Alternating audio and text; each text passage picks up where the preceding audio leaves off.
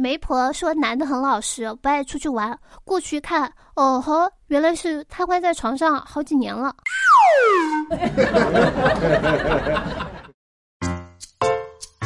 Hello，手机那边亲爱的你还好吗？我是你们有拖延症的小仙女树小萌。你现在收听到是专治各种不开心的笑料百出。拖延症的背后意义就是希望那些我解决不了的或者不想解决的事情呢，都会懂事点儿，学会自己解决。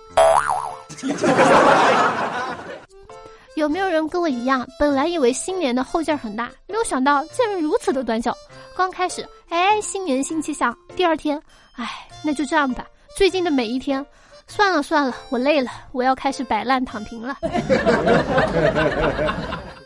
最近家里呢一直催我找个对象，实在被我妈催烦了，我就说我已经有对象了，但是不想公开。我妈就问我为什么不公开，我说因为对方已经结婚了。今天我刷微博呢，看说是近日河南郑州张先生说，最近突然觉得孩子个子穿的有点快，就给孩子量了个身高，结果好家伙，一米九一。张先生说，平时呢也没有给孩子吃什么特别的东西，就是肉食多一点。今年孩子十二岁，刚上初一，这个身高呢确实挺高的，自己都得仰着脸看他了。不过自己呢也有一米八，觉得也非常的正常。唉。真的看到这个事情，我只能说，真的是几家欢喜几家愁。这个身高要是能分点给那些需要的孩子该多好啊！比如说我。其实呢，我也不是羡慕哈，我就只是想感受一下一米九以上的空气它是什么味儿的。毕竟这个身高呢，已经超出了我的想象。好好培养一下，这个孩子的前途呢，也会超出我的想象的。就是苦了儿科医生，估计要蹦起来才能看到这个孩子的嗓子眼儿了。前几天在广东深圳网传一个快递站的老板呢，将客户的包裹全部拆开，拿走了值钱的东西。据视频拍摄者王先生说，有人来取快递的时候发现了这个情况。后来民警赶到现场处理。隔壁超市的店主说，这个快递站老板欠了几十万跑路。目前呢，辖区的警察局正在调查处理这个事情。我就不是很认可上面这个说法了。什么叫做拿走了值钱的东西？明明就是偷走了值钱的东西。还好里面没有我的快递，不然我可受不了。本来就不富裕的家庭，别说雪上加霜了，简直就是挖心之痛。你们没有看见那个视频，眼睁睁看到美女去拿快递，快递没有拿到，还路遇大雨，只能拿那个纸箱子盖在头上。我真的是感到非常非常非常的心疼。所以说，这个驿站老板绝对不能放过，必须抓住。这个老板他怎么想的呀？俗话说：“留得青山在，不怕没柴烧。”你这是要把自己的后路也给断了呀！真的是心狠手辣又无情无义，甚至还带了一丝天真。以为跑路了就逮不到你了吗？就算是跑路了，一时半会儿没抓到你，但这个年你肯定是过得不好的。今天我刷微博呢，看说是在广东一个男子带狗狗外出喝酒，中途叫了代驾，但是不知道路。男子的朋友灵机一动，说可以试着跟狗子回家。朋友呢就将男子扶上车之后呢，冲着狗子大喊回家。令人意外的是，狗子似乎听懂了，起身就往家的方向跑去。狗子走一会儿还会停下来，回头看司机跟上了没有。最终呢，将一车人带回了家里。唉。有句话呢，我真的说累了，赶紧的，快点把这个孩子送去学校上课吧，可别耽误了。我们说实话，我小时候都不一定有这个狗这么聪明。俗话说，女儿是爸爸的贴心小棉袄，确实不错。但是大部分棉袄它都漏风，所以我记得我小时候，我爸要是喝醉了，我第一时间跑去跟我妈告状。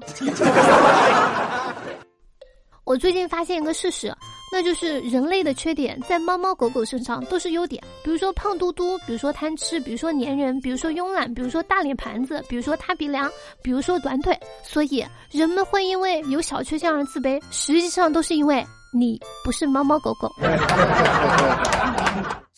近日呢，在江苏，一个女子阳了之后呢，觉得鼻子不通，擦鼻涕的时候呢，有一幕令她不淡定了。视频当中，女子擦鼻涕的时候呢，眼睛里面疯狂的冒鼻涕泡，女子呢被这一幕吓坏了，表示不理解怎么会这样。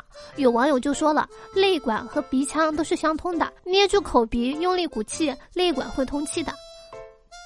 讲道理哈，眼冒鼻涕泡儿，虽然我没有体会过。但是好像鼻子堵了，擦鼻涕的时候呢，耳朵还是会鼓气的。这时候说话，你还能听见身体的回音。当时我还以为自己任督二脉要打通了，说不定哎，突然就变聪明了。